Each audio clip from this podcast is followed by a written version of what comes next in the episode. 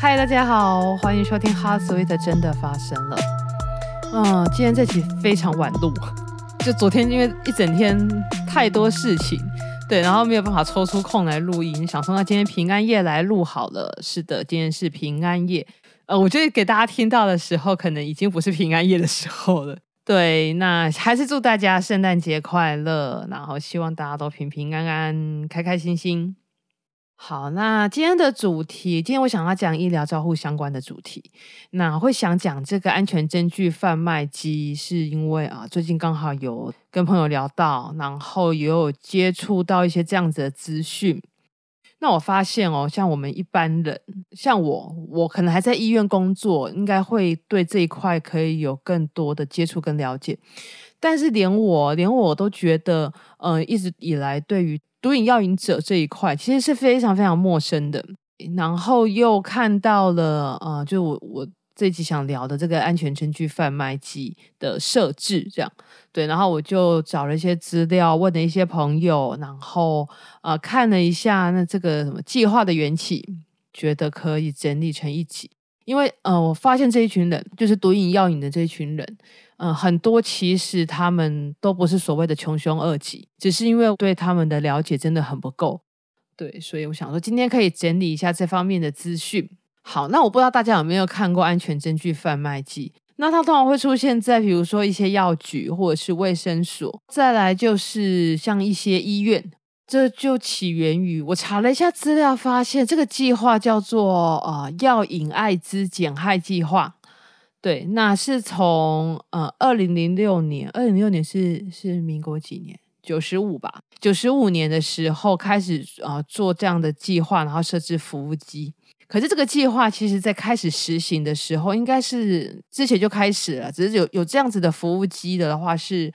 呃、啊，资料上面看起来好像是九十五年开始的。九十五年到现在，现在已经几年？现在一百零九，就快一百一十年了。所以也十几年了，十几年了，都还是持续在每一年都还是持续在做的的话，应该就是有它的成效跟必要性。那会有这样子的一个计划呢，是来自于说，因为啊、如果是使用毒品的病患哈，他们因为啊、共用针具的关系，那共用针具的这样子的注射行为，就会造成艾滋病的感染。那应该是在那几年，就是因为呃共用针具注射造成的艾滋个案的、感染的个案数，应该是大幅的增加。然后，其实不止共用针头，不仅是会感染艾滋啦，还有很多其他血液传染的疾病，像是肝炎也会，B 肝、C 肝都是那个经由血液传染的。一方面是因为如果艾滋病的感染个案增加的的话，那势必会造成很多增加很多社会成本，又不管是用药或者是投入的医疗的啊人力物力都相当大，所以它是一个社会成本跟医疗成本都很高的一个疾病。也有人会说，为什么不把这一群人，就是有毒瘾要瘾的人，全部抓起来送去戒毒就好了呢？这个其实一个不是乌托邦的社会，其实要考量的状况是会是很多的。然后我一直在想，有什么样子的例子比较好来讲，为什么不全部抓起来送去戒毒这件事情？我想到了一个呃最近的例子，呃，大家知道今年就是 COVID-19 嘛，新冠病毒的大流行的状况。大家应该记得，在台湾，在台湾啊、曾经是我忘了是第几例，曾经有一例是酒店的公关，他自己去回忆说他接触过哪一些人嘛。对，然后可是这一位那时候的这一位酒店公关，他大概怎么讲？职业道德嘛，他可能无法就是公布这些人，然后也有一些很为难的地方。然后那时候的社会风气其实是处于一个，嗯、有个词叫猎巫啊，就是会有会有会变成这样子的一个氛围。那如果说一旦政府强制要把这一群人一定要揪出来的话，那可以想象之后大概很多事情就更更地下化了，就会更找不到这一群人了，就会躲起来，或者不愿意告诉真实的姓名，或是不愿意啊透露呃接触者的身份，我觉得会有很更多的社会问题出来。那个时候，我们的政府做了一个政策，我们那时候把实名制改成了实联制，什么意思呢？就是呢，你可以不提供你的真实姓名，但是就是你要提供你的联络方式，能够让大家找得到你，能够让如果今天万一不幸的是一个接触者的的话，啊、接触感染者的的人的的话，有办法可以找到人，哦，就实联制这样。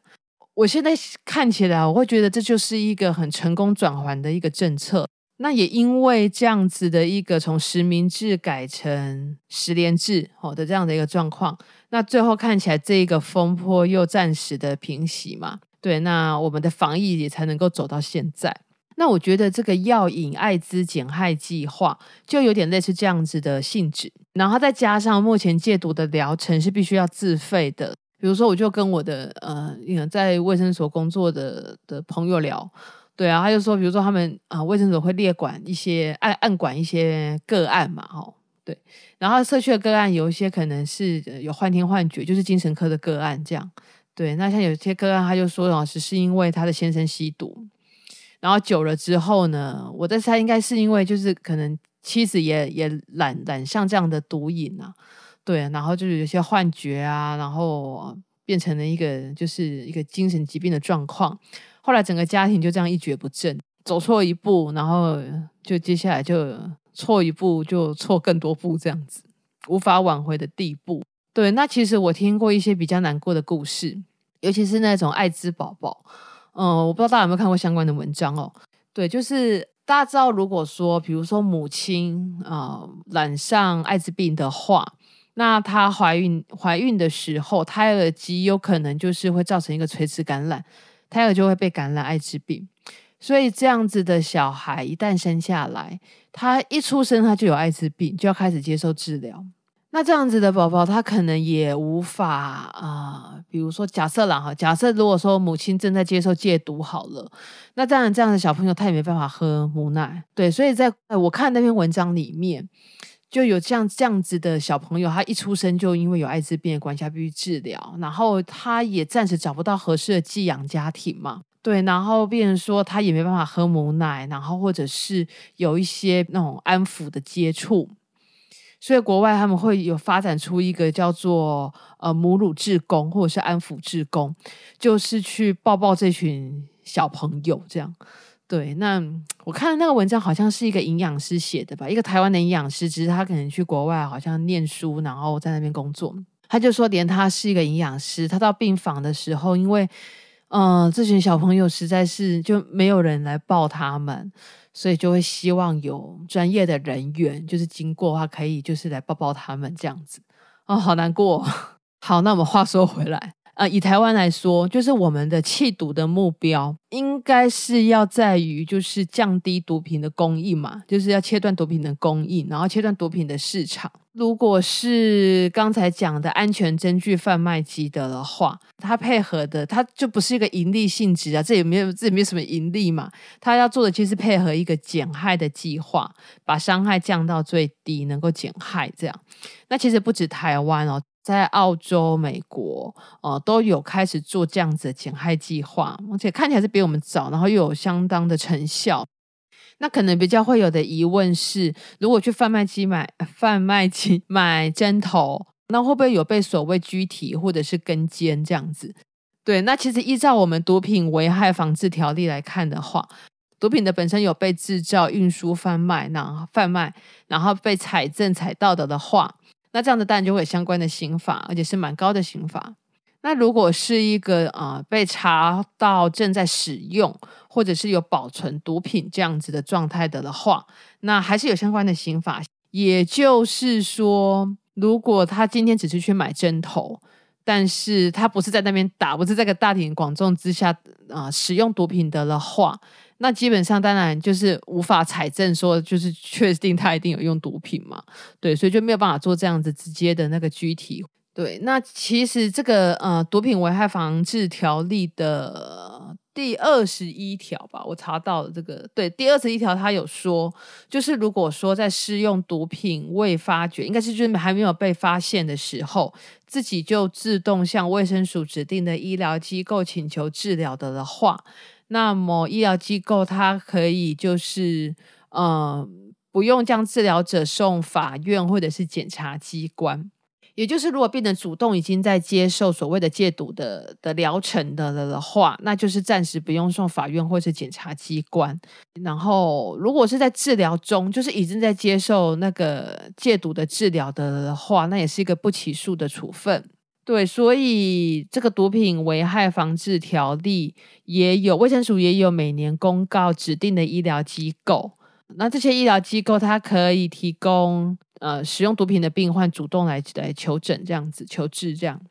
那另外就是呃卫生所的朋友跟我说，就是如果说是毒瘾者，然后他们比如说去买针头的时候，他们有出示正在做治疗的医院的证明的的话，那会有一点点，其实很少，好像就五百块而已的那个补助的费用这样子。对，今天这一集就是希望可以厘清一下这个计划的疑虑，然后还有一些观念，然后那当然，如果说呃你的身边有看到、遇到，或者是甚至你知道有这样子的个案，你也知道他们需要一些帮助，或者是要寻求一些协助的话，那其实就近的卫生所。就近的医院就可以给他们完整的协助。当然，最重要的还是自身呐、自己啦。那要挂哪一科呢？目前医院的戒瘾门诊都会设在精神科啊，还有卫生所，卫生所几乎也都可以做这样子的转介，都有相关的服务，也有相关的卫教。对，那我觉得最重要的、最重要的事情还是不要共用针头了，就是我们让整个伤害降到最低。好，那以前 我我刚知道有这个计划的时候，我一直以为是在一些偏乡或者是比较小的城市才会有这样子的贩卖机，或者才会有相关的服务啊。然后后来我上网查了一下，每个地方都有啊。对，台北的信义区也是有的这样子。对，就是如果真的有发现到这样子的个案，或者他你知道他们需要帮忙的的话，就近的卫生所都可以提供相关的协助跟帮忙。今天大概讲到这边。对，然后就是要来谢谢一下那个来 Apple Podcast 下面留言的一位气质高雅的阿贤，对，谢谢他，要他留言说，就是我们第五十三集的讲 HPV 的那一集，那他觉得可以听到一些知识，然后有传达到一些讯息，这样子。对，好，那就是也很欢迎大家，就是如果有什么想听的，都欢迎大家可以来交流。好，然后现在的时间已经快要午夜了。对，祝大家圣诞节快乐，希望大家都平平安安的。今天就这样子喽，我们下一集《Heart Sweet》真的发生了，空中再见，大家晚安，拜拜。